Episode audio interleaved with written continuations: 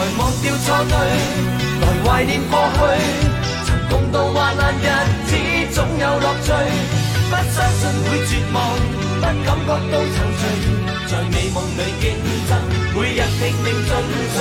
奔波的风雨里，不羁的醒与醉，所有故事像已发生，飘泊岁月里，风吹过已静下，将心意再还谁？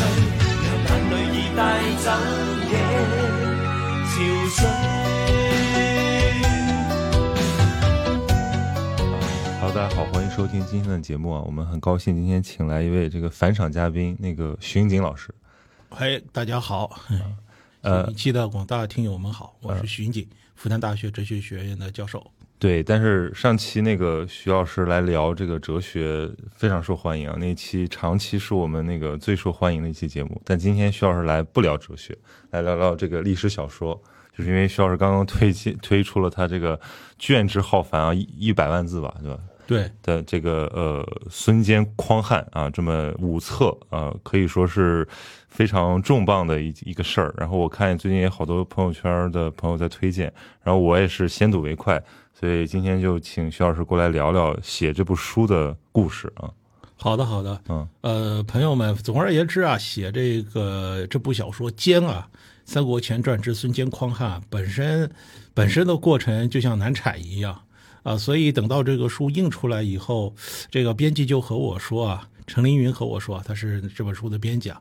他说这种感觉就像你小说里面写这个吴夫人她生这个孙策难产，嗯，差点没生出来，但是最后还是生出来那个过程。嗯，我就很早就知道你对那个东汉历史很感兴趣。嗯就当时我不是还在南风窗的时候约稿约过，就是当时徐老师写过连载过历史小说，对，还写了好多关于就是东汉的专栏，也很精彩。就是我其实是看了你那个很多的，就才有对于东汉的一点问题意识，就是东汉感觉特别没有存在感。对，对，所以我觉得可以先聊聊，就是就是在你心目中东汉是一个什么样的存在？东汉实际上我们对他的这个印象都非常的少。嗯，说起东汉的皇皇帝，首先想到光武帝刘秀，这应该是大家知道的啊。嗯然后大概就想到汉献帝了。呃，哎除了除了想到阴丽华，阴丽华，就是对对，呃如果汉献帝再往前推的话，那个倒霉的死的很快就死掉的汉少帝，也许有人还会记得。在前面就是桓灵二帝，就是两个好像听上去名声都很坏的皇帝。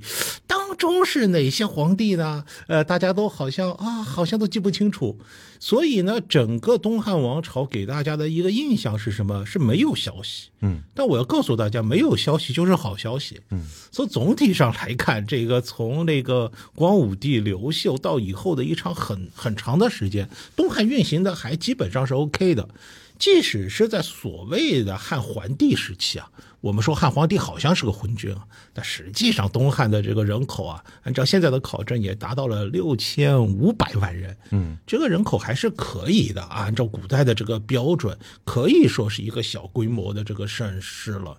但为什么它没有什么存在感呢？它原因很多，其中一个很重要的原因，可能就是《后汉书》它这本书啊，它成书的时间相对来说比较晚，啊。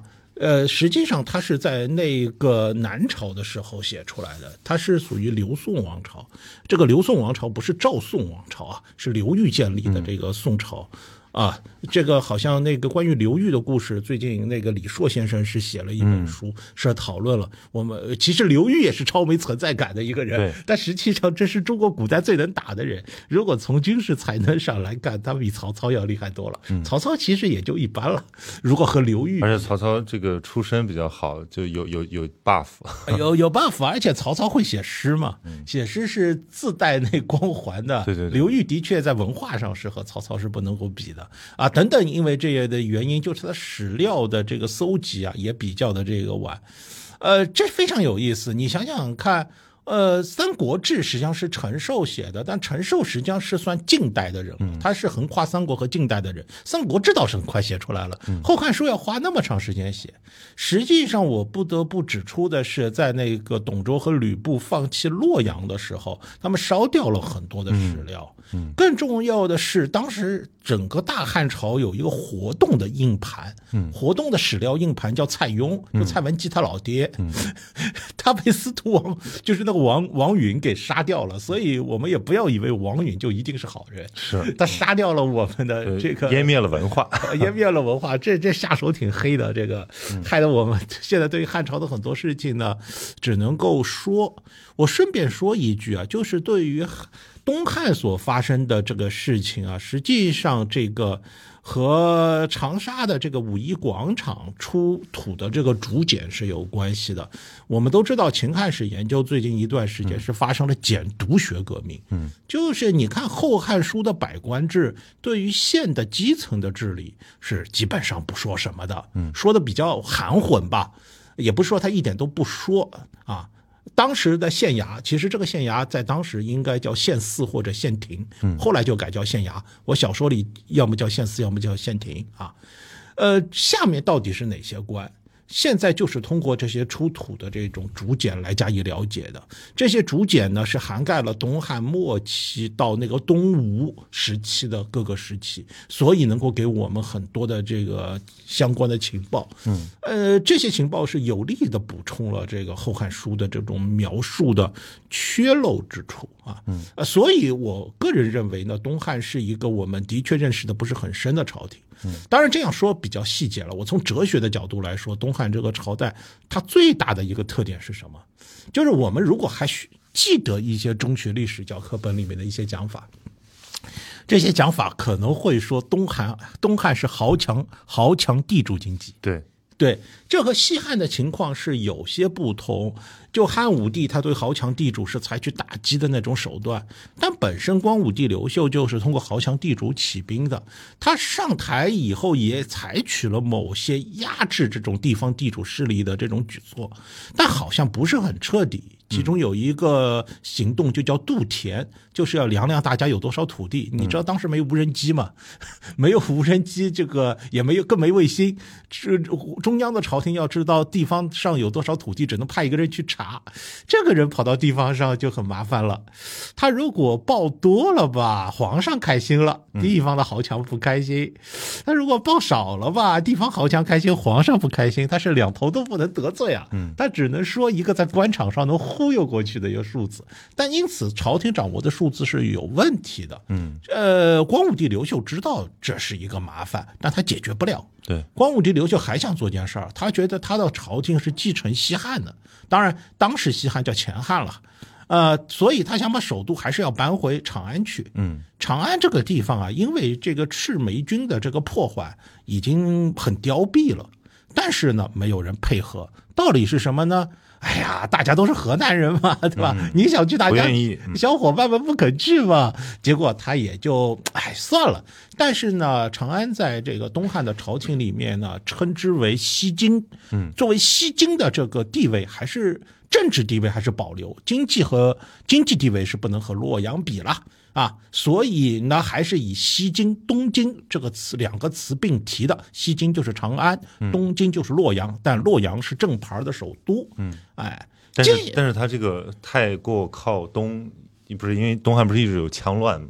嗯，那这个时候是是不是跟后面的这个还是有影响？就太靠太靠东了。呃，不，不我觉得恰恰是呃，羌乱主要是影响长安。嗯，对对，就是就是说它不够怎么说政治政治中心不够核心。啊、对，但问题是它有一个经济中心的问题啊。你在唐朝时候就碰到了这个问题，唐朝有段时间也是搞两京制的呀。实际上，皇上发现，在长安粮食不够吃了，就要跑到那个洛阳啊。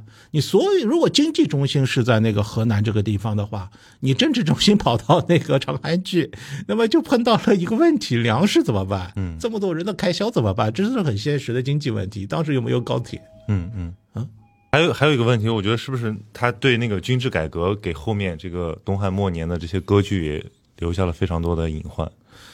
呃，光武帝刘秀采取的是类似于宋朝的一个政策，实际上是把最好的部队都留在边防，然后在内地呢都采取了一个减少武备的状态，甚至呃地方上的这种乡勇的训练的强度也降低了。这样做的一个用处呢，道理也是非常简单的。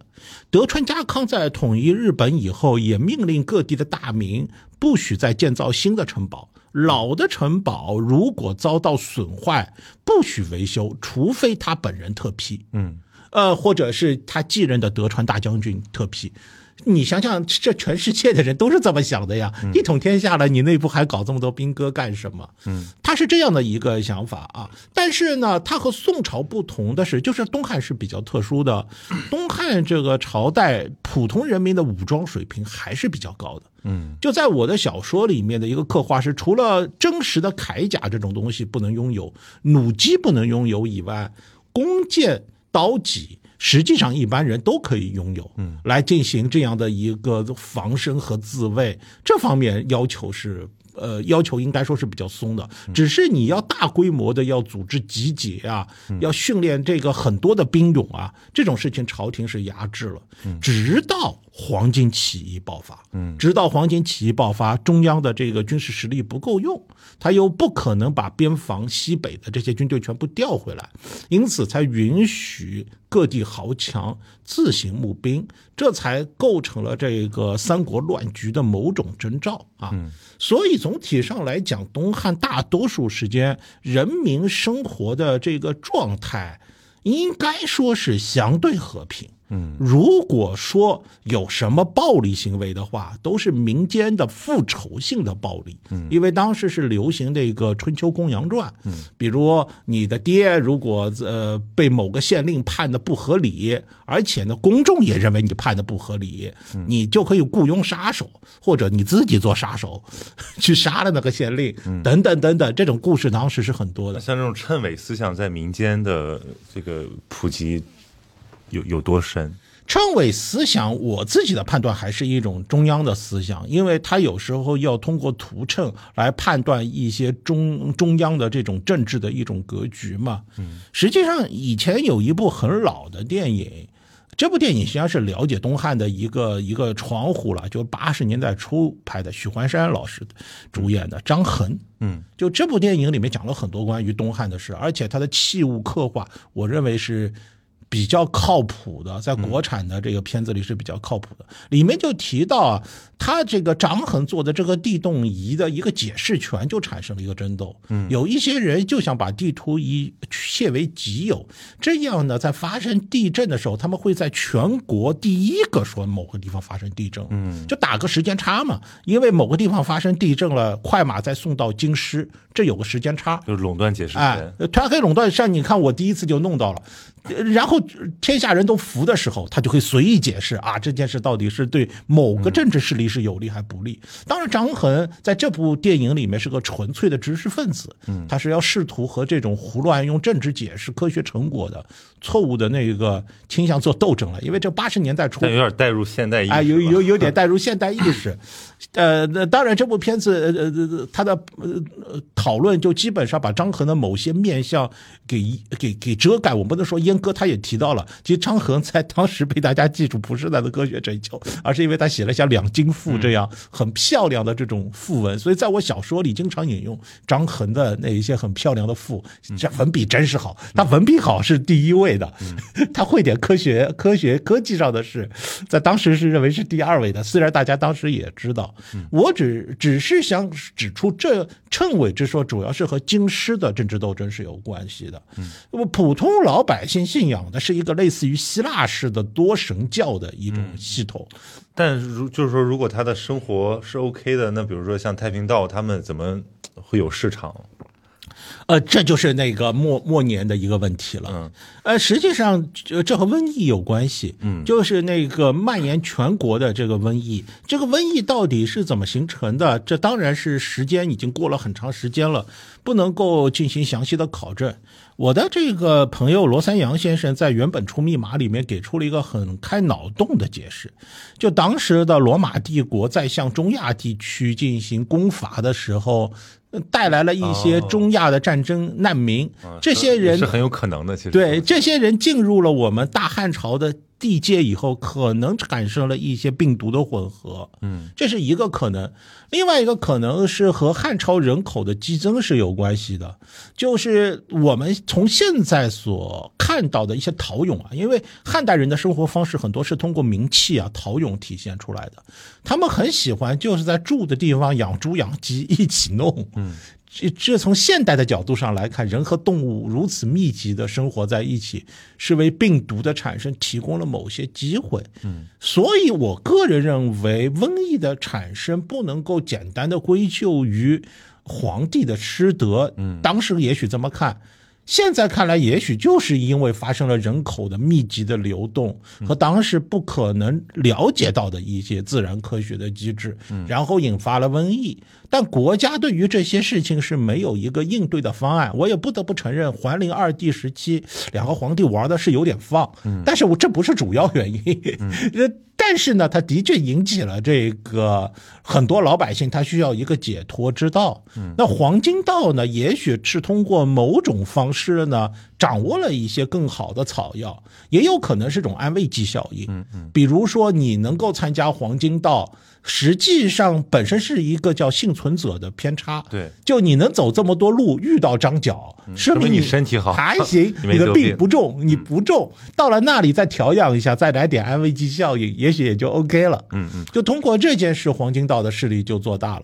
对，加上我我看那个数据说，大概死了有三千万啊，这个是保守估计。我觉得不不会那么多，因为大汉朝当时全国的人口就六千五百万，对，就这个这很很夸张嘛，有点夸张。但是有些瘟疫死的，因为你要知道，瘟疫不是一次两次，是很多次。就建安七子里面有五个人都死在瘟疫里面，但这事情已经不是黄金到了时期时代了，是更往后的那个事情了。所以瘟疫一直发生，以后瘟疫一直发生呢，可能也有别的原因。我觉得战争当中啊，尸体来不及掩埋是一个很重要的原因。对，其实我这次看这个书，我就会感觉到这个一个综合历史分析的感觉，就是这种种种影响，比如说大家战斗力的这些原因都都提到了，包括技术啊，包括这种疫病，对吧？对包括其实原来看三国的时候，就感觉好像这全是呃军谋啊，神武，神武呃对或者诸葛亮的军谋，对对对，就觉得是一个人 脑洞大开，然后就八十万大军就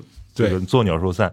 那其实因为当时赤壁战的时候，其实就很严重的瘟疫，对对，然后现在看看下来，觉得说哦，这种历史叙述的风格好像更受大家的认可了。对，这也放进了很多那个现代史学对这些问题的一个看法。主要是写历史小说的一个主要目的，就是为了提高大家的格局感，让大家知道要做成一件事里面各个因素之间的一个比例。嗯嗯嗯，对，那我们就可以来聊聊这个小说。这个小说其实我觉得最特别的是，呃，孙坚的视角，因为我知道那个徐老师非常在意，就是你这个叫无人写无嘛，嗯就是你有一种这个呃类似于认认同感，嗯对。那但是我我我以为会。写啥呢？我就想写东吴嘛，但没想到是从孙坚开始聊，而且我这才读了之后才发现，我说我原来孙坚这么牛逼，而且孙坚确实如你所说，他是一个呃，就是一个平民阶层，嗯啊，甚至是一个庶民阶层，嗯对他的这个奋斗史，对现代人好像更更有共鸣吧。嗯呃，这样看看曹操和刘备都都是都是二代，嗯，嗯，所以是其实是一个非常有感染力的人物。对。对，所以可以聊聊这个，就比如当时怎么开始，就是筹划这个《坚》这部这套书的。对我为什么要写孙坚呢？也是也是一个考量，因为我们的这个主流的历史叙事啊，他喜欢写大人物。嗯呃，三国呢是属于人物特别多的一一个一个阶段，以至于呢大人物也变成小人物，了。孙坚应该肯定排不到前十呃，。对，孙坚因为死的早嘛，他还活着的时候大概算，但是因为他很快就过去了，嗯，所以他的整整个这个人物群像里面，他的面目就非常的这个模糊啊，这是一个很重要的原因。但是这种面目模糊的人，他是不是值得写？那我也是受到了一些日本大和剧的这个影响。呃，日本大河剧呢是 NHK 这个电视台每年都要搞一部的历史剧，其中关于战国时代的这个历史剧，它是占据压倒性的这种比例的。大人物说完了以后，就逼得他们开始说小人物。嗯，就小人物里面有两部呢，应该说是比较感动我。就一部呢是那个军事官兵卫，讲的是黑田官兵卫的。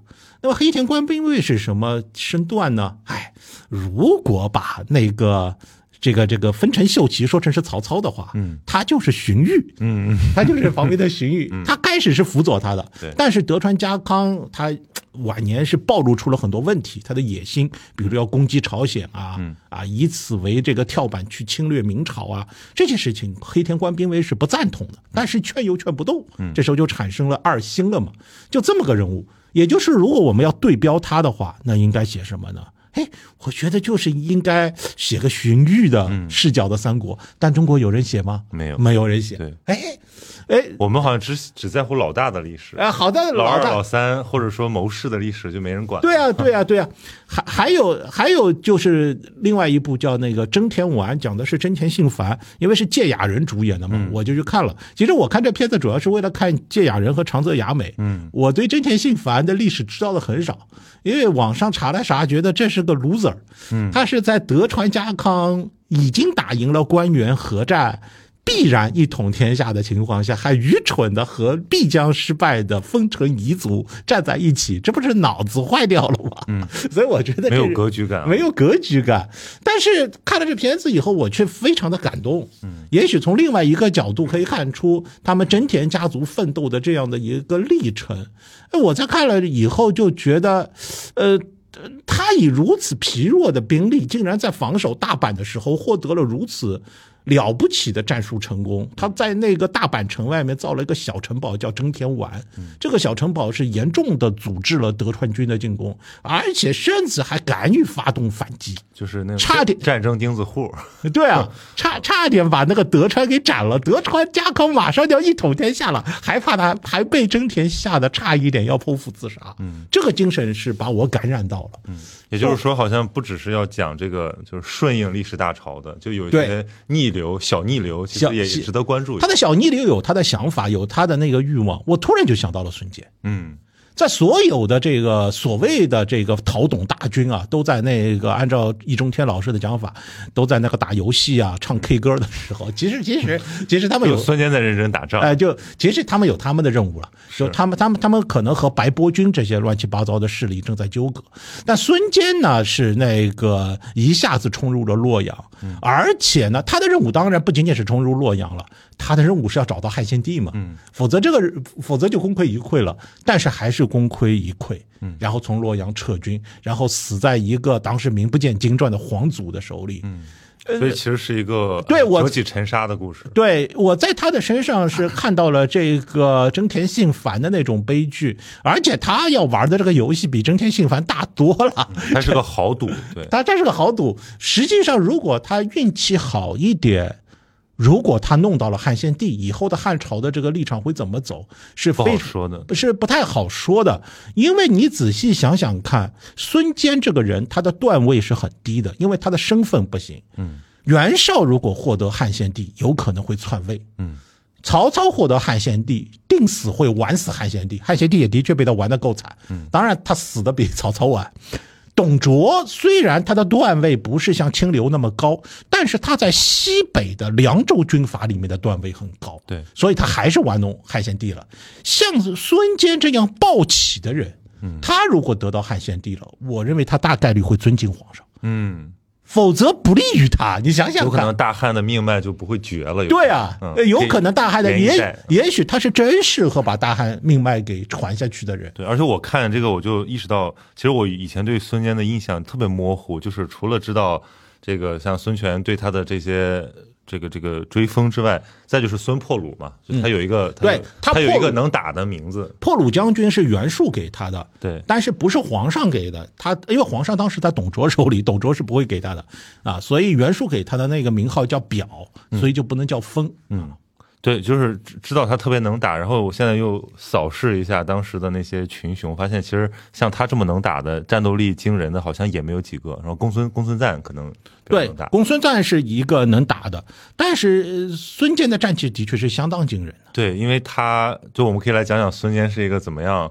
呃白手起家，因为这里面说法特别好意，是不是特别有意思？说他做了十年副县长，对吧？三次都是平调，嗯，那个呃严堵、盱眙、下下邳。对吧？就其实他查了一下，就孙坚的这个身世，因为我看你这里面处理，基本上好像还是把他当成一个平民，嗯来处理了。但不是也有一种说法说，可能是豪族，或者说是呃孙子之后吧。嗯，对首首先他他能十几岁为县城，这个事儿对，呃呃呃，这件事是挺有意思的，就是呃，大多数人还是认为把 孙坚没事儿就说自己是孙武的后人，这就是瞎掰。嗯，首先孙武离那孙坚的时代已经相差相当相当远了。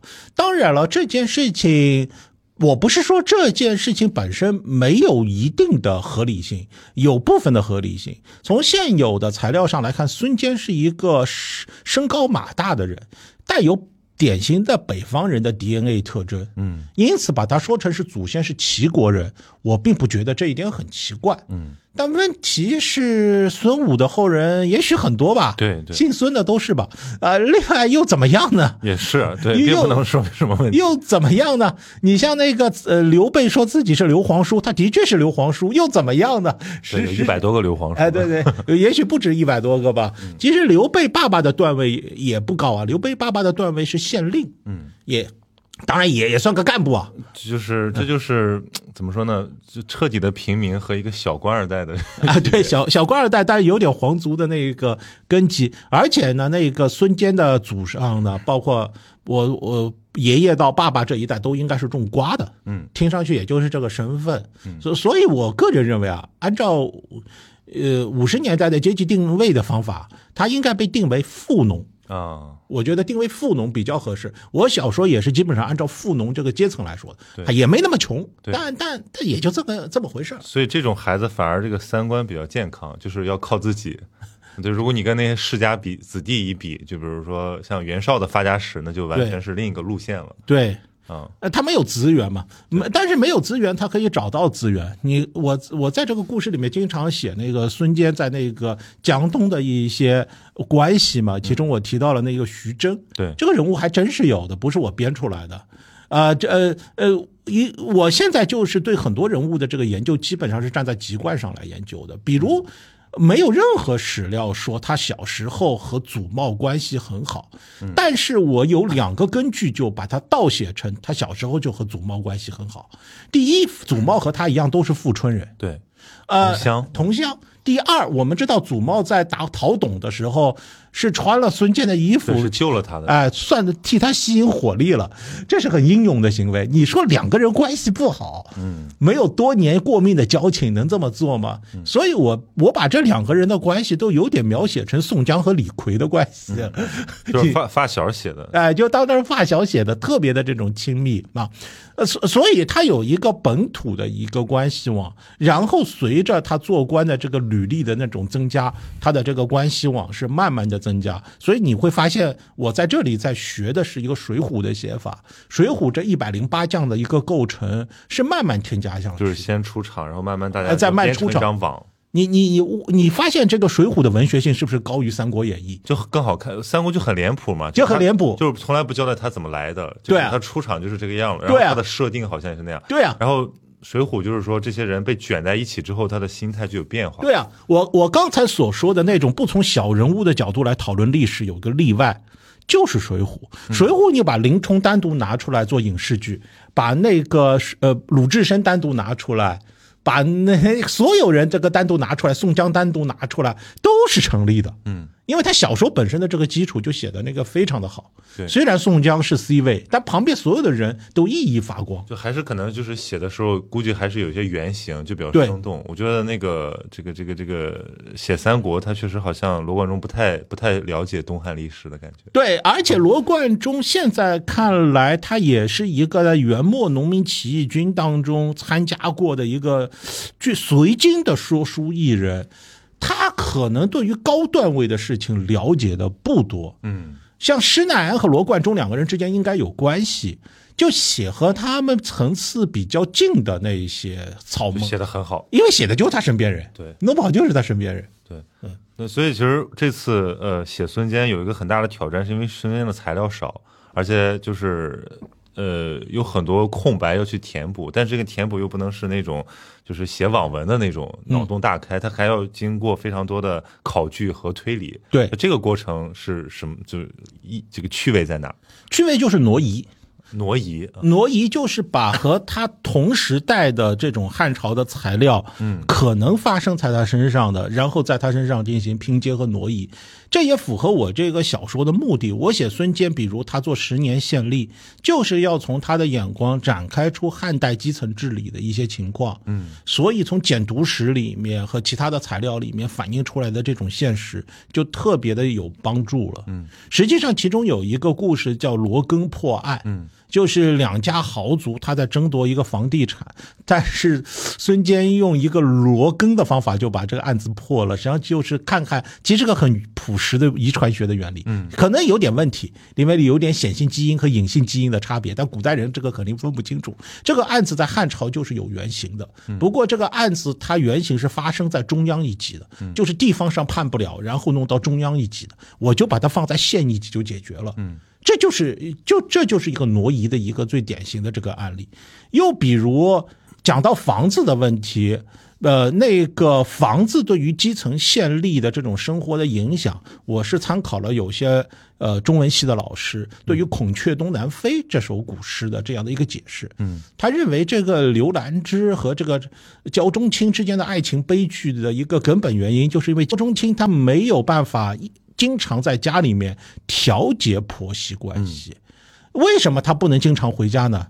作为老公，他为什么不能经常回家？就是因为他的级别太低，嗯，所以他必须要住在单位的宿舍里面，所以他要每隔五六天才能回一次家，而且每隔五六天回一次家，好像一般小吏还不一定享受得到，嗯，就。高级官员才能享受得到，我觉得，呃，我就把它放到孙坚上面了。孙坚也也碰到了一个问题，和那个老婆新婚了，但是因为是外来人，他们跑到盐渎里面，在那个县城里面，他找不到房子。古代的县城很小的，嗯。在外外面有个庄园，里面有个房子，来来回回很麻烦，嗯，非常非常的麻烦，呃，所以呢，他也要解决一个县里面的一个房子的这种问题，嗯，这也就是一种挪移，嗯，其中有一个基本的想法，就是古人不管他的生活和细节和我们有什么不同。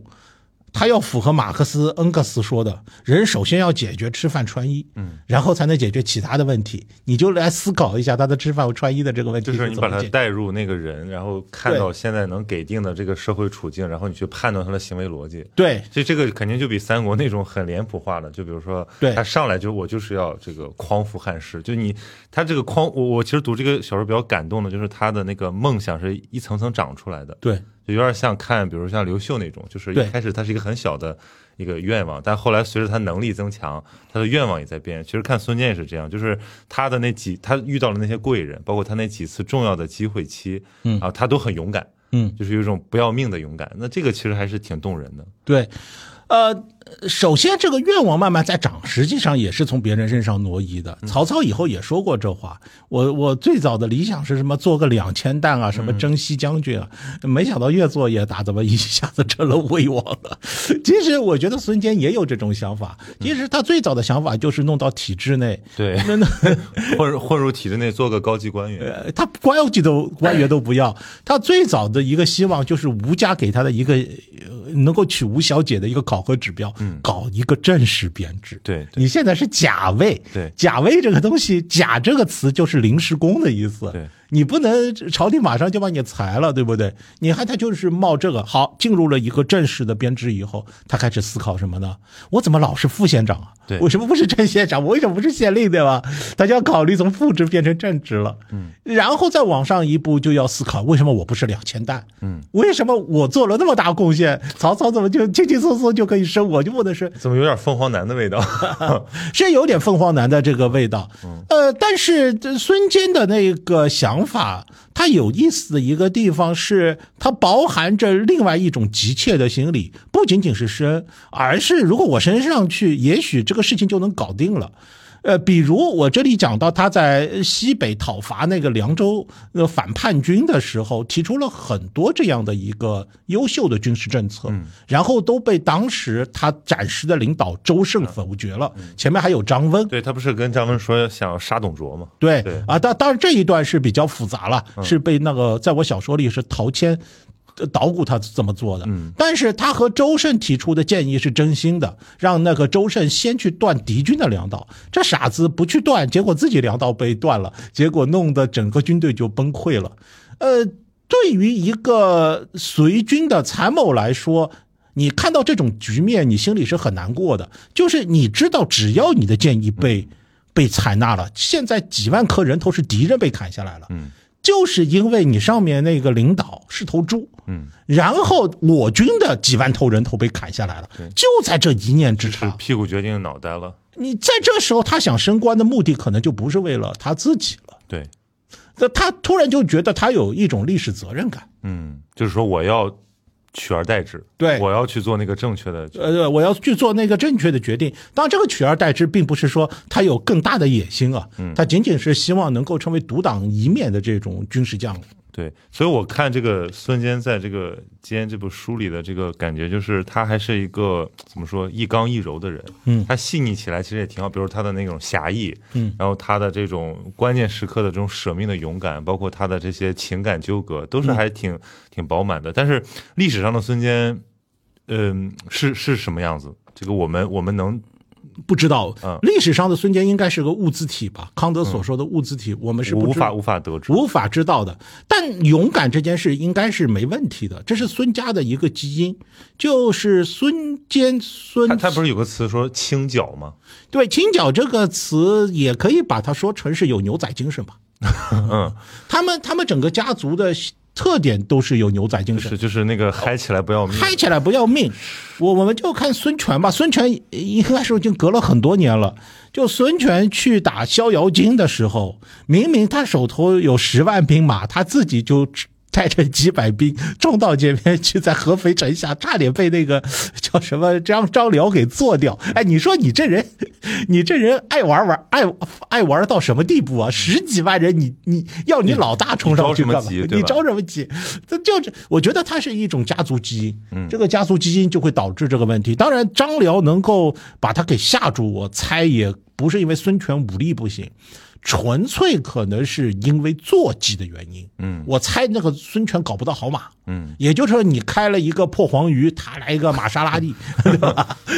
那就那就不行，因为张辽那是职业骑兵对，吴军是缺乏那个职业骑兵的。呃，我呃孙坚也在身上体现了这样的一个特点。呃，正是因为我在以后孙家的这个行为模式里面发现了这个特点，嗯，所以我就会写到孙坚在需要冒险的时候是需要冒的。我现在从进化论的角度来讲一讲，这样的一种好像轻浮的做法，对于孙家相反是有利的。嗯，袁家，比如袁绍家就不适合这样，因为袁绍家他们的资源很多，他们为什么要进行这样的豪赌呢？我告诉大家，即使袁绍最后战败了，在那个官渡之中大战中被曹操战败了，其实从赢面上来讲，可以这个对啊重新东山再起。第一，他可以东山再起；第二，在战前袁绍有三倍于曹操的兵力。其实他是比较打仗像谁啊？像蒙哥马利，嗯，用重兵来压你，然后用高技术来压你。也就是说，老子有钱，老子有炮，老子有坦克，蒙哥马利就这样。但如果你资源少呢？资源少，只能像只能像沙漠之狐隆美尔这样出骑兵。孙家没有什么段位啊，他兵力少啊。如果不靠勇猛的话，要靠什么呢？那是没有办法来解决问题的。所以你要从这个角度来理解这个孙家的这样的一个党大妄为，在当时的格局中，也许是具有适应性。嗯嗯嗯所以他的这个风险偏好偏好也其实是他们家那个怎么说一种一种博弈的哎，对，重要的基因。一一种重要的这种基因，有时候会给他带来好处，但有时候会让他死。这这这这这是有有一个辩证的看法。所以我们刚才讲的说，如果把那个孙家三代，就是这三个人看成一体的话，那这就是一个很好的迭代。对就是他从上一代的错误，这个继承了优秀基因，然后从他的教训上，然后迭代一个更好的版本。对，所以就是打死爸爸还有哥哥，打死哥哥还有我。对对对，嗯，所以这个开头就是那个孙权开始义兄长嘛，嗯，义义这个兄父，对。对，那那比如说再讲讲他的这个定位，对他的那种同情的理解，就是因为比如说里面有很多后面很牛逼的人物，对吧？轮番登场啊，嗯这个呃曹操、刘备，然后他们比如说最引起你的兴趣，就是孙坚最引起你的兴趣的是什么？除了刚才讲的这个，就他是一个空白，他是一个嗯有趣的人之外，嗯从情感上呢，你对这个人物有什么？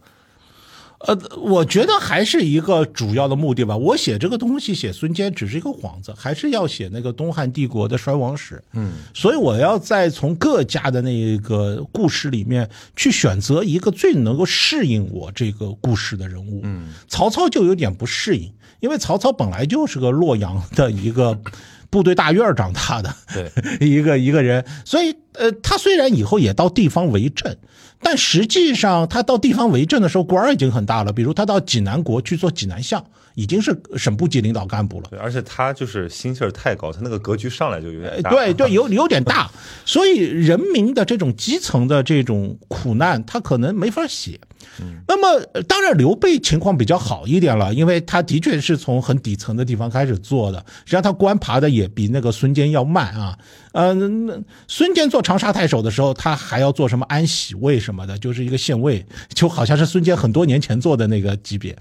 呃，但是刘备的活动范围啊，呃，他不是那个全国性的。当然，刘备以后也到荆州啊，在夷陵啊，那是他晚年的那个事情了。嗯，呃，在那里和东吴作战，在他在，但是在他那个整个成长的过程中，他是没有过这个长江以南的，所以他的这个故事很难让我们展现出整个中国长江南北的那个情况。但孙坚南北征战，哎，南北征战就过了就可以了。他自己呢，算是今天浙江人，浙江富春人，当时是吴郡嘛。然后呢，就到呃，首先是到那个会稽去作战，会稽也是在浙江，但是是更靠近福建那一块的那个浙江。呃，然后呢，再到那个今天所说的苏北北地去做官，做了十年县城。呃，这实际上跨度已经非常大了。然后呢，打黄金的时候呢，是在河南啊这这种地方打仗，然后又到西北。呃，这个写法就恰好把大汉帝国的几个地理单元用他的这个眼光给写出来了。嗯，所以呃你也可以发现，我在第五卷里面写到他到西北作战的时候，整个文笔就摆脱了第一卷的那种江南气息。对，就没有那么清淡，没有清淡是肃杀。肃杀的那种很西北的味道，所以他的那个眼光是非常非常的辽远。实际上，他也许比其他人更了解大汉帝国。嗯，以以当时的交通条件，一个人在很短的时间内游历那么多地方，不是那么的容易。嗯嗯，所以其实这个人物呃很重要的一点就是他是怎么说那种历史叙述的需要。对历史叙述的这个需要，呃，需要借他的一个眼睛，把这个大汉帝国的各个角落全部那个看清楚。对，所以一方面读这个书有点像在读这个人的故事，但又像在读一个社会社会史，就是那种有点百科全书的意思，就是啊、对对对，各方面的都提了，尤其是像战争的、地理的，然后技术的，很多军事技术的，对然后包括一些文化交流的，对这种民俗的啊，像蹴鞠啊、寒瓜这些东西，对都是还还蛮有意思的。就是如果单拎出来，可能大家没想过说这个问题是这个样子的，嗯，对，这也是受到一些《红楼梦》的影响。有人专门就研究《红楼梦》里面的民俗，发现也可以出一本那个民俗的这个词典。但是《红楼梦》写的是明朝的事情，曹雪芹是清朝的人，他相对来说比较好写。嗯，对我来说，我一个二十一世纪的人要写汉朝，那是要看很多那个材料了。嗯嗯，但是里面脑洞也也开了不少，嗯嗯，这个可以讲几个有趣的吗？呃，其中有一个就是送邮件吧，嗯就是我这个小说第五卷里面，孙坚里面找了一个和他有点搞暧昧关系的这个罗马女朋友，嗯，当时叫大秦嘛。这个为什么在这个故事里面会有一个外国女孩子？我这个大家自己去看小说。对，这个我们就不剧透了，但是可以说说这个。这个这个其实朱诺是一个挺挺有意思的人。我说马可奥勒留，这这能串起来，我当时我我以为我看错了，对，但其实想想还是有一定的，就就是因为你这里面有些有些交代嘛，对他的这个背景交代，然后会可能多引起大家对历史的兴趣。对，因为奥勒留是古代罗马著名的这个哲学家皇帝。如果有些朋友没有想起他是谁的话，回忆一下罗素克罗演的电影《决斗士对》，里面被那个坏皇帝干掉的老皇帝就是那个奥勒留。那个《沉思录》的作者啊沉思录的作者五贤帝，对呃，五贤帝之一，呃，据说呃，应该是这这件件是史料还是有争论的，就是但是在我们的这个后汉书里面是有记录的，嗯，呃呃呃，我们管它叫安敦。安敦啊，我但是安东尼的他一种当时的写法嘛，也没说他奥勒留，也许我们名字没记全，我认为名字太长了嘛，古人大概就记个容易记的 安敦啊，安敦。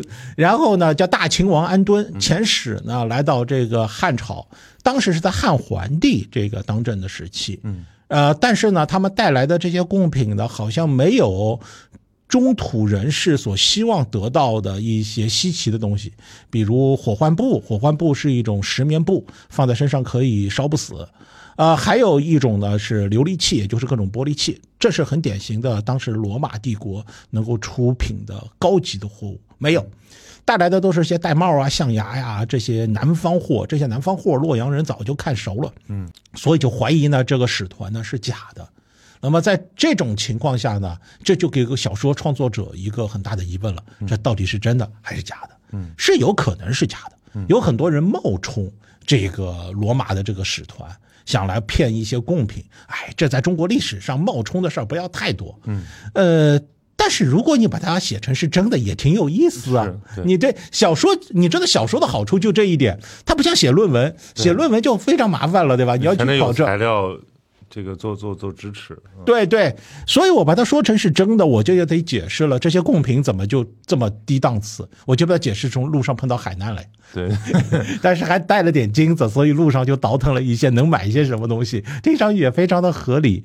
那么在这样的一个情况下，大呃大汉朝对他们的真假引发了争议，这就使得皇上对他们不是那特别的热情，这就。导致这个使团里面的副使啊感到非常的愧疚。也许这个副使也是我编出来，也就是说，呃，他是他提议，就是用一些金子去买一些呃南方就能买到的一些便宜货。嗯啊，至少你不能空手而去，这样不太礼貌。就凡凡事就是他得经得起可能往下一层的推敲，下一层的推敲，下一层下一层的推敲，而且这个在一个体系里面还不能矛盾。对。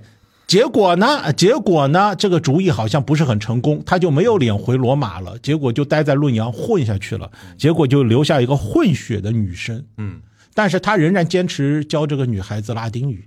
十八年以后，孙坚进了洛阳，然后是省略号。对，我想这个这个很有意思。所以我现在看一些就是咱们的国产历史剧，我就觉得嗯忍不了，就是前三集或者说前十集吧，这个全都是。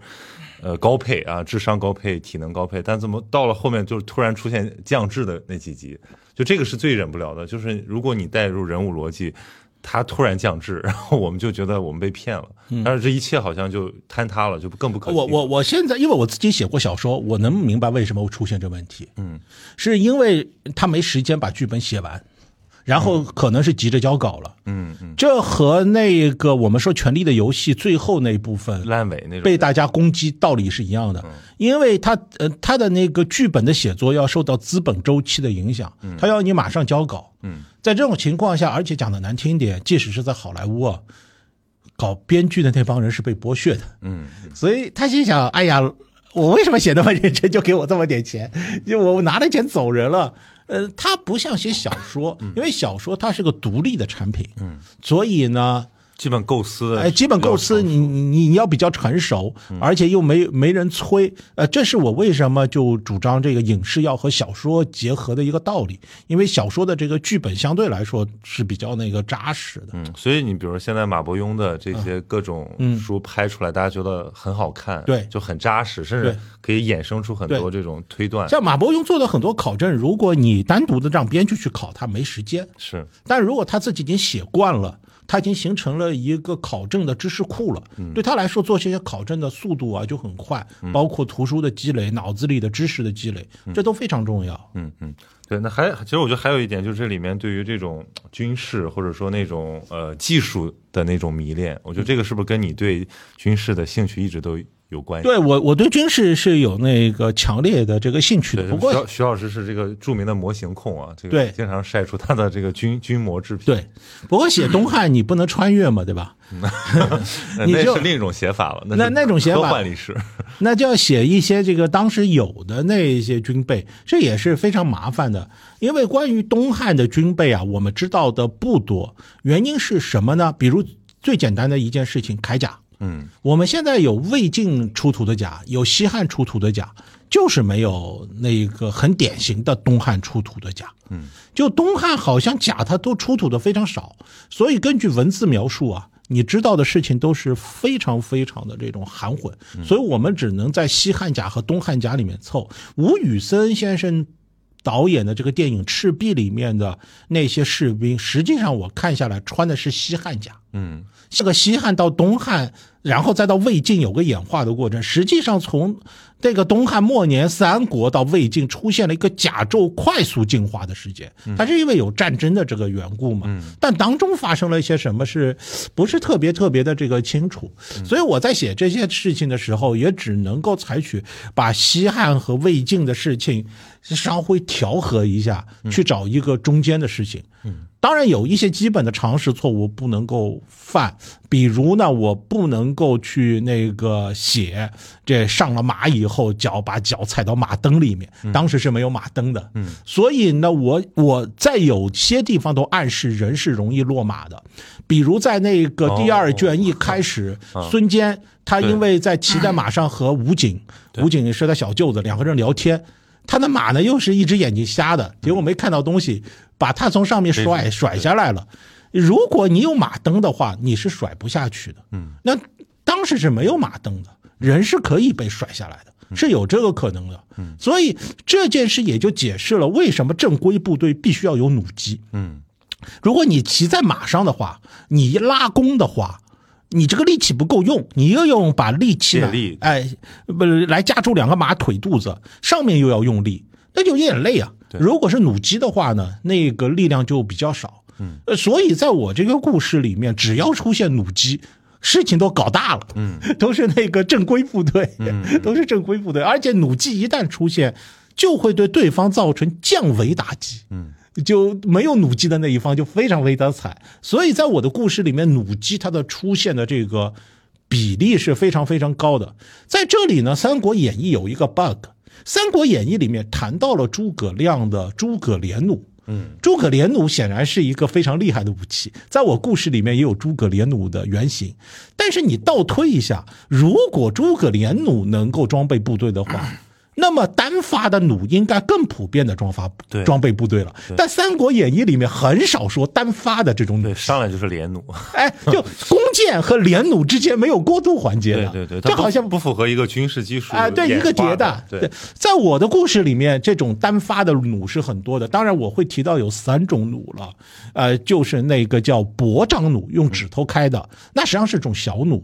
这种小弩实际上在电影《绣春刀》里面出现过，嗯，沈炼从那个袖子里面拿出来的，这像就是薄张弩像像。手枪一样哎，，像手枪一样的，对吧？比如袖子里面藏两把，开会开的不开心，长出来，左一弩右一弩，那个场面特别好玩，像黑社会一样。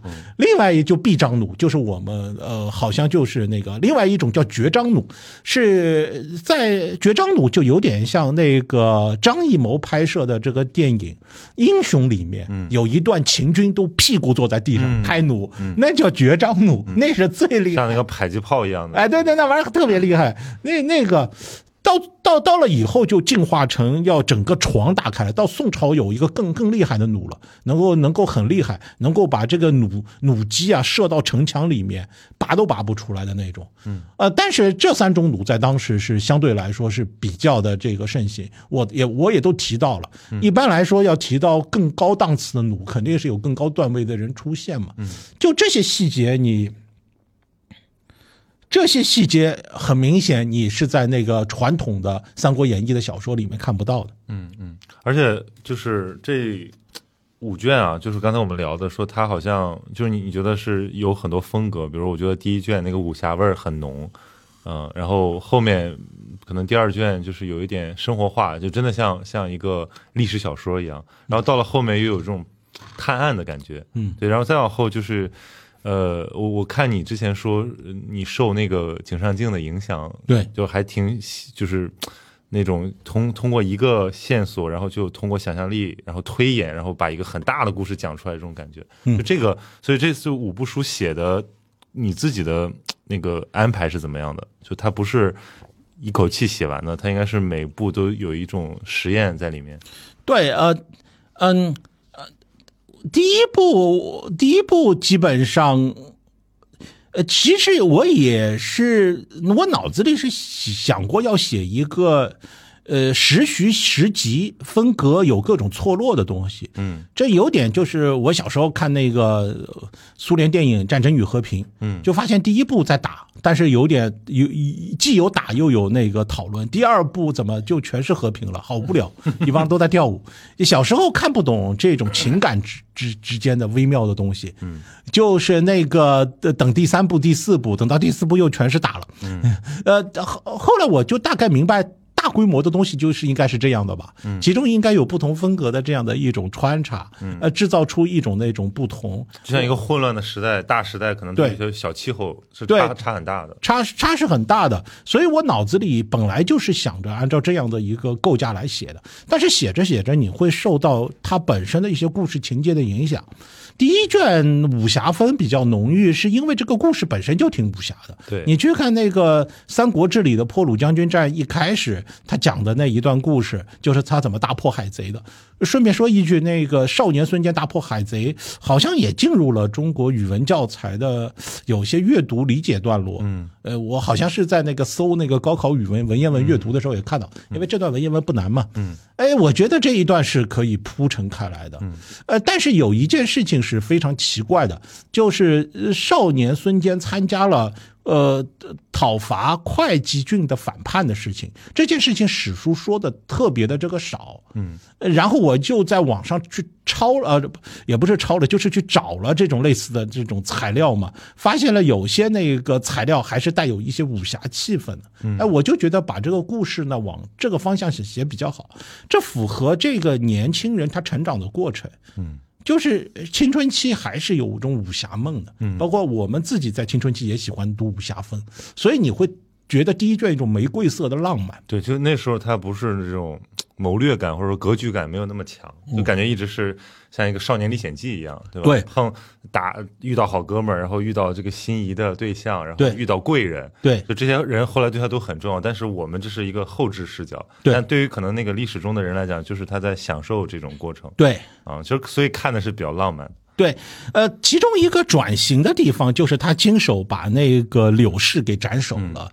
这是他曾经救过的一个民女，但是因为不可抗的政治压力，他必须要把自己亲自救的那个一个民女给杀掉，这对他的一个心灵是一个重击。嗯，就是我在写这个小说的时候有个特点，就是《三国演义》里面所有的人杀人，不管是好人和坏人，他都没有愧疚感。嗯，但是你看孙坚是多次出现了 PDST，就是那种战后的，就他杀柳氏这件事对他心理是有影响的。嗯，你你你可以看出他反过来会对这件事对他的反过来的一些心理的打击，包括他在第五卷里面，他亲手带出的一千下邳兵在美阳全挂了。嗯，这件事出了以后，对他心理影响也很大，他都不敢回下邳了。嗯，他都没办法见人。这个比较正常，就是这个符合人的对感受，而不是说你去玩一个战略游戏，那个兵不是真的兵，人也不是真的人。对，呃，但是你看《三国演义》里面对这些描写很很少的。对对，好像死个人就像死个数字一样。三《三国演义》里面只有感觉好像桃园三结义是有感情的，其他的感情都对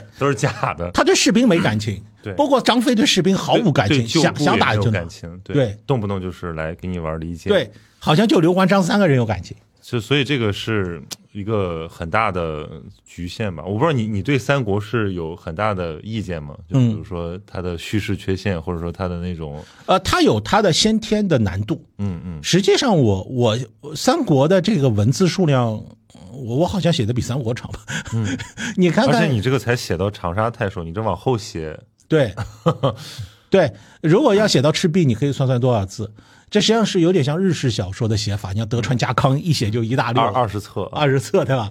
呃，他那种写法就是要写细，写细的一个优点就是容易把人类的心理活动刻画的很细致，缺点就是给读者更大的这种阅读的这种负担。如果你要把所有的历史细节全部覆盖的覆盖掉的话，这就是历史小说它有一种原罪了，它不像纯文学小说，它就是剖析人的那个啊，剖析历史还有一个任务，还是要把历史事件说清楚的。嗯，这就是它一个负担。所以历史小说和科幻小说都有类似的地方。科幻小说有呃传送一种科学理念、科普这样的一个任务，他有时候就不得不加入一段有点难懂的对话，来给你科普一段科学，你看懂就看不懂，看不懂、呃、看不懂也没办法，因为有些东西天然就很难懂嘛。呃所所以呃历史也是这样，它有一些对于官职啊、兵器的一种阐释，对对于一个完全没有历史基础的人来说是有困难的。正如一个理科真的是学的非常差的人，嗯，是没办法读科幻小说的。你至少你学的要中不溜秋啊。至少你大概明白他在说什么，你才能融入剧情，要不然你读到那儿就突然就卡掉了。你就就不知道他们在忙一些什么。这这对于他的这个文学性的表达来说，它构成了某种意义上的伤害。但这是妥协，因因为我要写历史小说，还是要把一些关于汉朝的历史知识传播出去的。我对这个目的是比较看重。OK，像科幻小说，写科幻小说显然也有类似把科学的想法传播出去的。它相当于是要同时完成两个任务。对对就是如果能把人物，可能很难说做在全貌上，在这个全景上把所有人都写的那么生动，但是至少有几对个人被人记住，这个就对对，《三国演义》的麻烦也就在于，他要讲的事情太麻烦了，他要讲到实际上是三国一统为晋。对。天哪，这些事情而且他有，而且就是他，我觉得那个写三国的时候，那种民间意识的附会也很严重。很严重。对，而且三国也有一个严重的问题，《三国演义》就是他说到吴的比例是相当低的。对，相当相当低的，而且对于吴孙权中晚期的历史和以后的吴的历史，他的描述是非常的稀少，而这方面的真实史料却并不稀少，嗯有大量的宫斗。嗯嗯。所以你后面那个也简单提了一下，就比如说东吴在什么什么历史中的意义。对对，其实这个还是要给他补齐的。对，啊，东吴对于整个中国历史的意义是非常非常重要的。呃，虽然从唐宋开始，中国的经济中心才开始南移，但是东吴是南移的一个最重要的一个先声。嗯，正是因为它是在南方建立政权，为了提高它的农业生产效率，就必须要在南方大量的开垦农田。嗯，但是为什么南方它开垦农田难呢？因为它本来平原就不多嘛，都是什么山岭。你今天跑到浙江、福建去看，一天到晚火车都要过山洞的。你想想古代是什么情况？所以在这样的情况下，他又面临了另外一个问题，他要和山越人抢地盘。对山越人，山越人可以理解为像阿凡达这样的土著人，呃，所以他面临着一个很艰巨的问题。但是孙权还是可以说是开了一个好头。嗯，我可以这么说吧，如果没有孙氏家族打下的一个基础，中国就没有南朝了。宋齐梁陈，当然先从东晋开始说，东晋、宋齐梁陈都是这样。永嘉之乱以后，司马家族南渡，然后跑到这个建康，他得需要有基础，对吧？这个基础就东吴打下的。对，但我们再想想看啊，司马家族本来他占据的是洛阳，嗯，洛阳是在五胡乱中华的时候就已经被灭掉了，嗯。实际上，洛阳也挺倒霉。董卓、吕布先糟蹋过一回，到后来慢慢恢复，等到晋朝的时候又繁荣了。结果呢，又 又在永嘉之乱中被灭掉了。所以洛阳就是很快就没了。嗯，但是健康呢？啊，实际上还是繁荣了蛮长的这个时间。当然，在以后在那个梁武帝什么呃那个侯景之乱的时候，又被那个破坏了一下，但至少已经隔了很多很多年了。嗯，所以我个人认为，东吴实际上是整个中华文明的备份方案。嗯嗯你要从东晋的角度上来看，东晋本质上是带着司马外衣的东吴。嗯，真正控制东晋王朝的不都是江东士大夫吗？对，对吧？司马家实际上是一个有点像君主立宪的皇帝，是被玩的。但是整个中华民族的一个衣冠南渡啊，基本上就是在这个东吴的地盘上。但是如果没有孙氏家族和山越人这个争争夺这些地盘儿把这样个汉化的边户齐名的这个面积加以扩大，嗯，以后晋朝是没有这样一个难度的可能性的。而且他也就是这其实也是一种南北融合。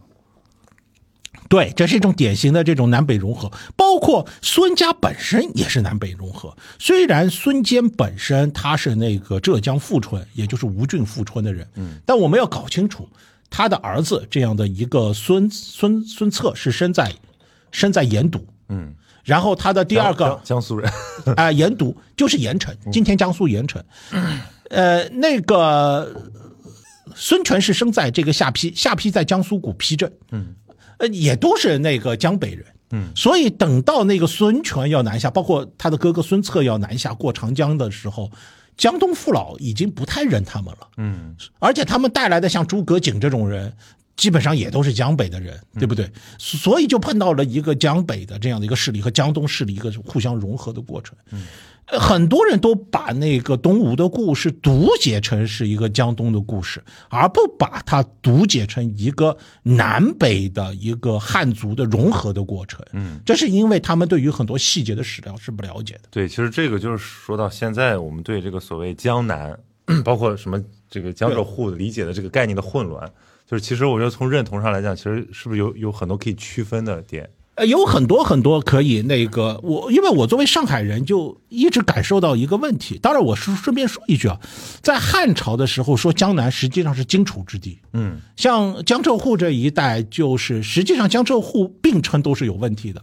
江苏北面那个地方算徐州刺史部，嗯，南方的呃叫扬州刺史部，但扬州刺史部是不是就是江苏以外的浙江？又不是。比如说苏州当时属于扬州刺史部，不属于徐州刺史部，嗯，这有点乱。但我们今天和他们已经分得很不清楚了，所以汉代的地理是一个难题。嗯我我们现在我要提的就是上海本来就是一个多方移民的一个城市，但是它内部也是有那个歧视链的。嗯，这个歧视链就是对于苏北的那个歧视链。嗯。我随便举个例子，我很早就在网上发布了我小说的一个部分，然后呢，网上就有很多地域黑都出来了，说那个是不是给那个苏北证明？那个苏北人孙孙权什么的，然后我们不认你。你看现在这种地域歧视的话，在看古代的时候都有。那孙权觉得很很憋屈，对吧？我好像我的爸爸不是我的爸爸，实际上是浙江富春的人，你们怎么不认我的爸爸妈妈？认我生在哪儿？就。当时就有这样的一种心结在，到现在还没有去消除。嗯，但是东吴恰恰是把这样的一个心结予以一个巨大的一个颠倒，它是一个融合统一的一个融合统一的一个过程，让大家意识到这这到底是怎么一回事。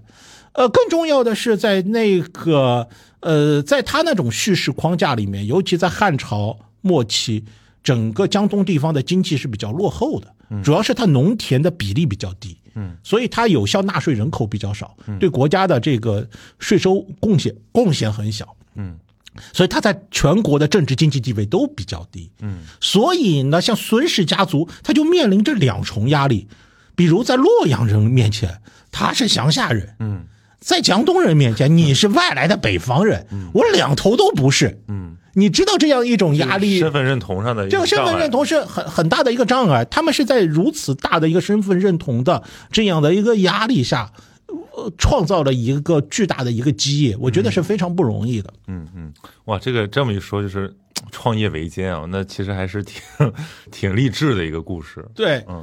呃，反正这个故事让我想起了尼采的话：那些杀不死你的人，让你更强大。尼采好像是说孙家那些灭不了孙家的势力，让那个呃孙家那个更加强大。嗯，是是是这样的一一个想法。你如果觉得命运可以打败你的话，你已经被打败了。嗯嗯，所以我看你这个。在那个序里面就说嘛，就说这个其实他是写的是我们，就是其实是大部分人，对，不是不是那些官宦子弟，不是那些含着金钥匙出生的，他可能是平民奋斗史的这么一个一个，他他甚至可以是孙氏家族，也可以是别人，对，也可以是别人，可以是任何的人。我我所以我在孙坚身上我看到了很多人，有些人他运气不好，只只能去干一些呃呃呃有点。摆不上台面的事，比如举个例子，你不觉得如果孙坚他如果投胎到了拿破仑死掉以后的法国，他就会成为这个红与黑里面的于连吗？嗯。也就是说，当时没有什么军功了。如果是在拿破仑皇上还在的时候，你弄不好像孙坚这种人啊，就可以在一场战役中什么正斩什么什么什么俄罗斯将领什么的，你就赢了。然后，哎，皇上一开心封你大元帅，对吧？把我某个妹妹嫁给你。因为拿破仑是一个看军功上升的一个人，但如果在拿破仑以后，于连这种人，他有满肚子的野心，他只能够靠狗引贵妇上位。你说这有什么？有任何本质差别，哎没有本质套激那个激励的规则。对，他是同一类人，但是他在一个不是特别恰当的一个时代，他就从一个大英雄变成了一个在道德上有可能会被大家指责的这样的一个人。嗯，这也就是我们这个时代的一个特点。这个特点是，如果进入这种变动的时代。对个体既是压力，但同时又是机会。嗯，这要看你从哪个角度上来看。就像我给你倒半杯可乐，你从乐观的态度来看，我还有半杯可乐。嗯，你从消极的态度来看，我另外半杯没有可乐。嗯，你要看你怎么看这个问题了。嗯嗯，所以就是孙坚虽然是个很有限的试点，可是这里面要讨论的也是很多人生境遇啊。对，嗯，那我觉得，比如徐老师，你你作为一个这个哲学。研究者，那你其实你有很多理念上的东西，嗯然后那放在这个历史小说里面，你觉得是受限了呢，还是说更更丰满了，就是更自由了？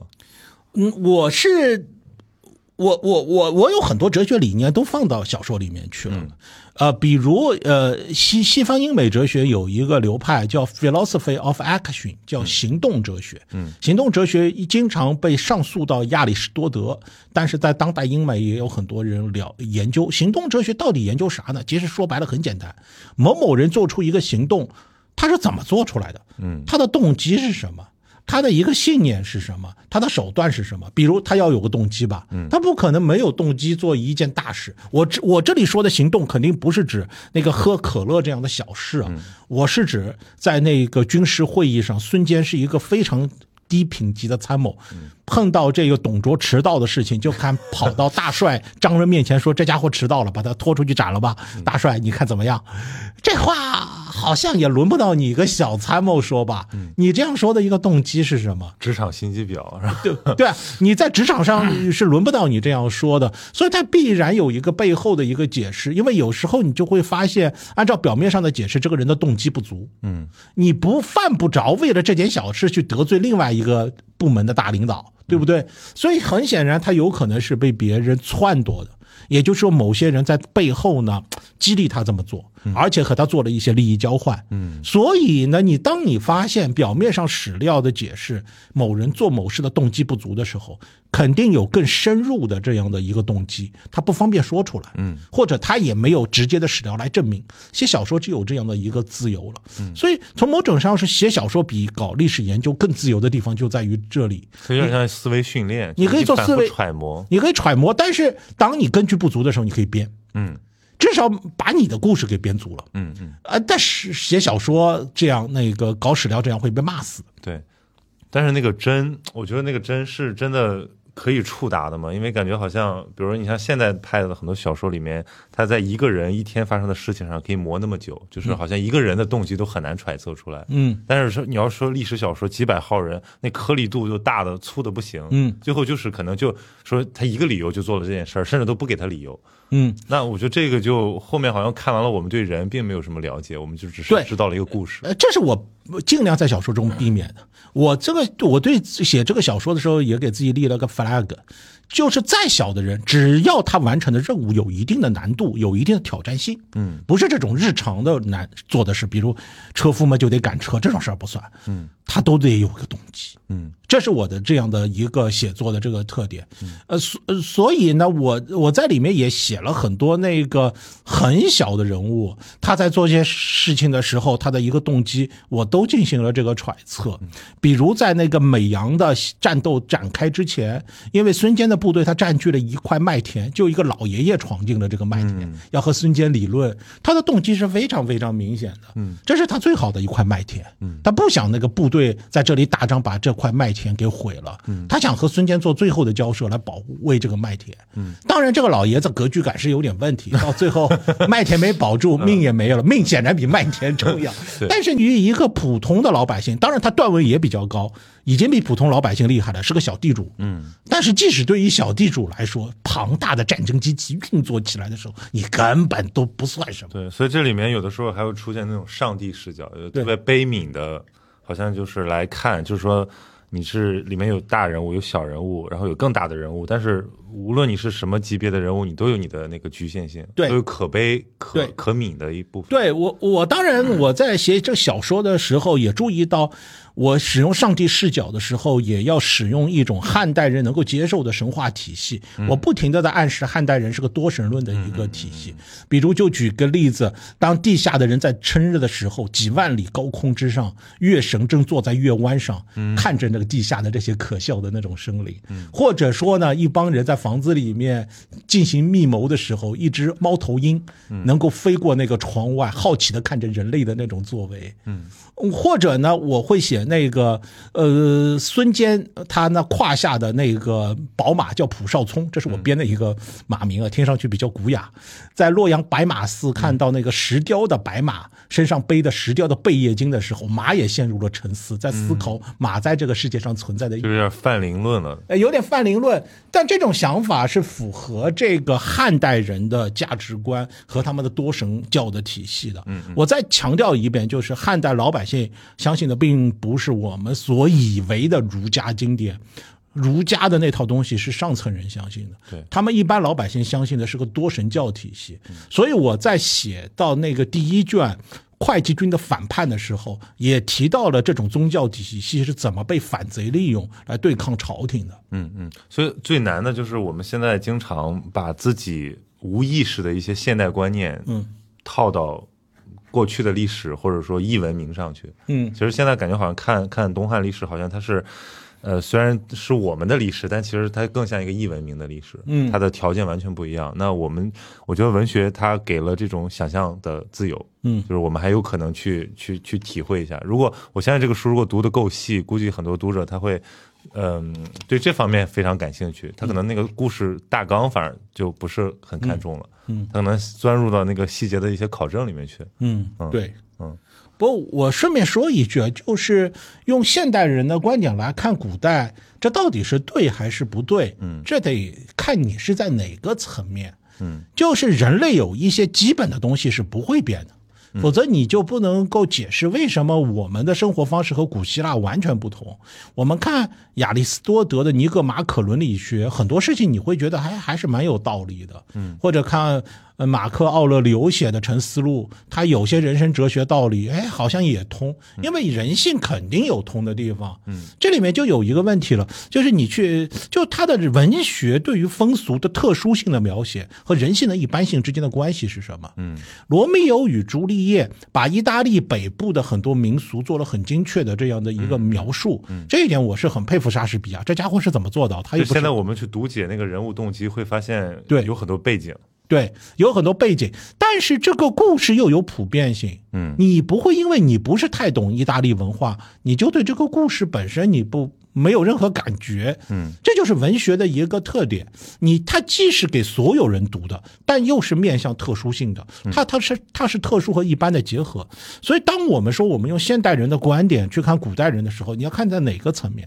如果是在人性的一般的层面，这是 OK 的。嗯，而且是要值得鼓励的。嗯但如果你指的是一个特殊的民俗的方面，这就是错误了。嗯，因为古代人的这种情况就完全的不同，包括古代人对于时间观念的这种理解，它也是非常的这种不同的。就包括时间空间啊，就在这里面，其实我我们大部分人还是要按照自己，因为这个是感知，你没办法说通过理念来校正。对对，这个很麻烦。比如我在写那个第五卷里面，汉灵帝给那个孙坚出了个题目嘛，呃，就是要让他在两刻的时间，相当于现在三十分钟的时间，把一堆苹果，当时苹果叫灵芹嘛，嗯，这和今天日文的汉字写法一样，日文发音灵果，嗯，原来是汉代的讲法。我是写了这小说才知道，日文当中的灵情是汉代的讲法。我想，我一看这不是日文吗？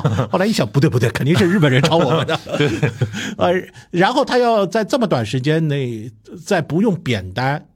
的情况下，请如意不用扁担的情况下，随机找八个宫女，在半个小时把如此数量大的苹果运到这个假山的顶上。嗯，呃，呃这就是考虑了他在急促的时间里面进行人力组织，嗯。和这个运输的这个能力。反正当时只有两个人考过考过这道题目，嗯但我们现在半个小时可以刷好多个对短视频。但是如果你现在就是一个考量，如果你没有任何现代工具，嗯。甚至他坏到连扁担都不给你，这一点有点怪，有点坏啊。嗯。你怎么利用现在手头的物资，而且人力竟然都是女性，嗯，然后把这些东西运到那个山顶上去？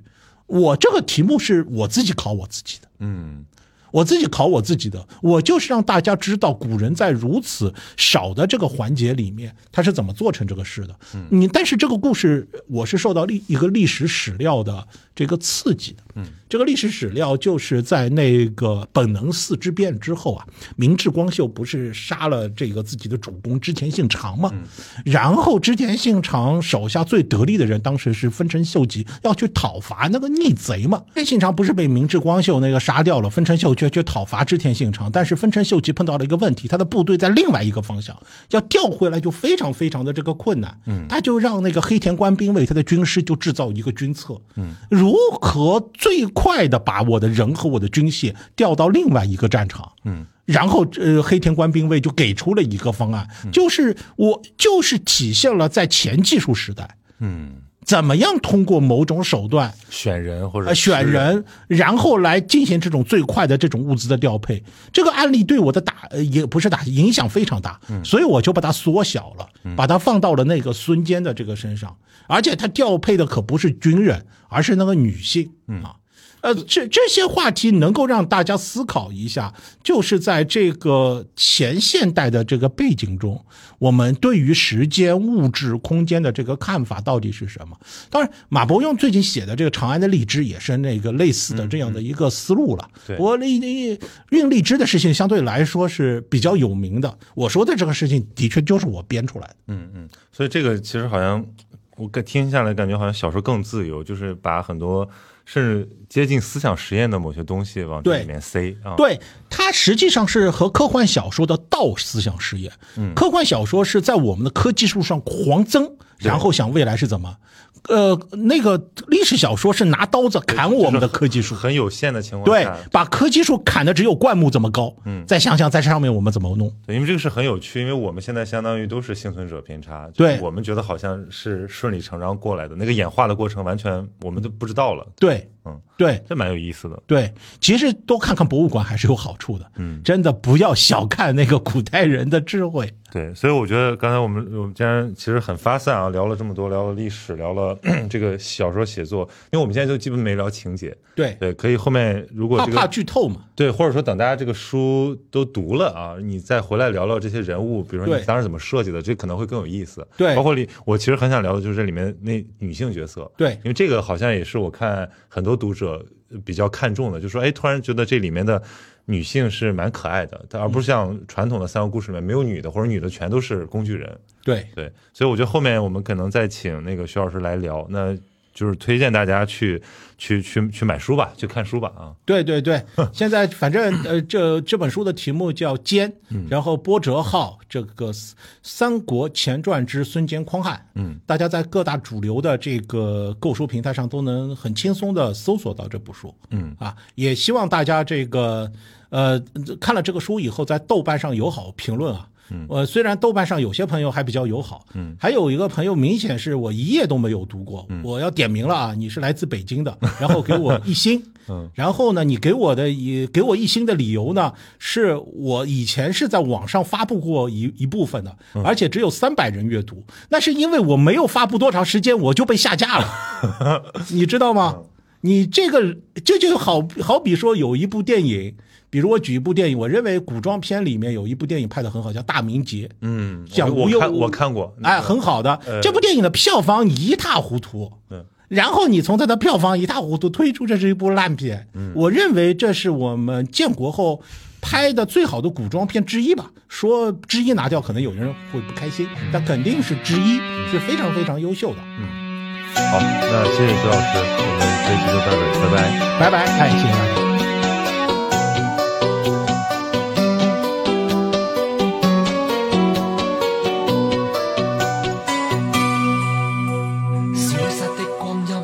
在风里，仿佛想不起再面对。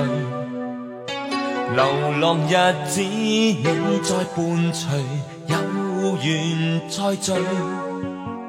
天真的聲音已在減退，彼此為着目標相距。凝望夜空，往日是誰，領會心中疲累。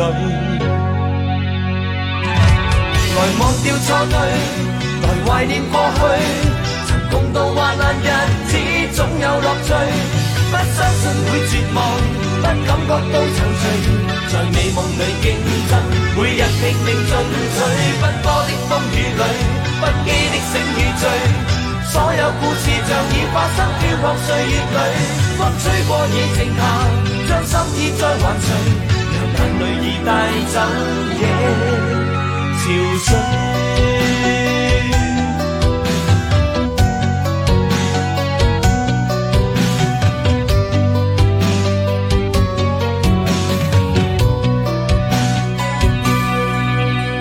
天真的聲音已在減退，彼此為着目標相距。凝望夜空，往日是誰領會心中疲累？來忘掉錯對，來懷念過去。曾共度患難日子，總有樂趣。不相信會絕望，不感覺到憔悴。在美夢裏競爭，每日拼命進取，奔波的風雨裏，不羁的醒與醉，所有故事像已发生飘泊岁月里风吹过已静下将心意再还谁让眼泪已带走夜憔悴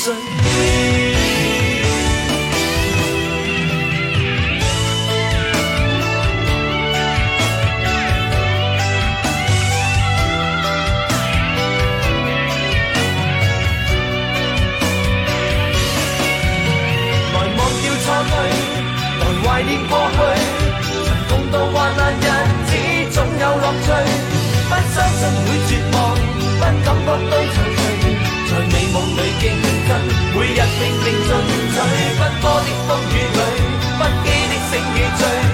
所有故事像已发生，飄泊歲月裏，風吹過已靜下，將心意再還誰？讓眼淚已帶走夜。憔悴。